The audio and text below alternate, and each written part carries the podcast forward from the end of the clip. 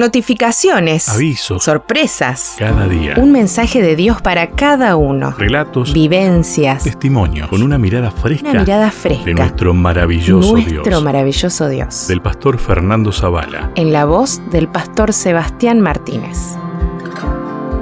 El propósito fundamental de la vida. Yo soy Jehová tu Dios, que te saqué de la tierra de Egipto, de casa de servidumbre. Éxodo 22.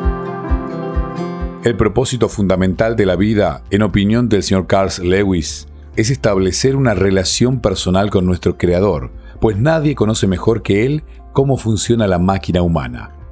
Dios diseñó la máquina humana, escribe Lewis, para que funcionara con Él. Él mismo es el combustible para nuestros espíritus o la comida que fue designada para alimentarnos. No existe otra cosa. Lo que Lewis nos está diciendo aquí es que sencillamente no existe la felicidad sin Dios.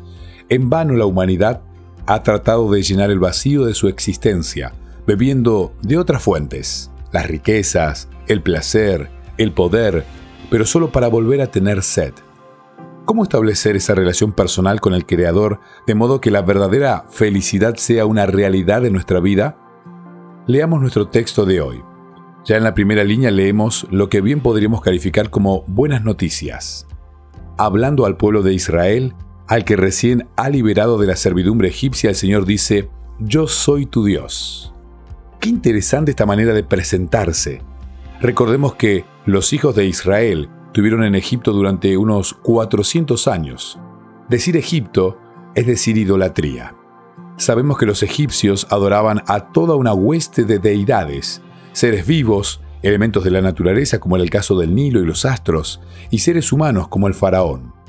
Lo que esto significa es que, como bien lo señala Andy Stanley, al salir de Egipto, el pueblo de Israel no tenía la más mínima idea de un Dios personal, mucho menos cómo relacionarse con Él personalmente.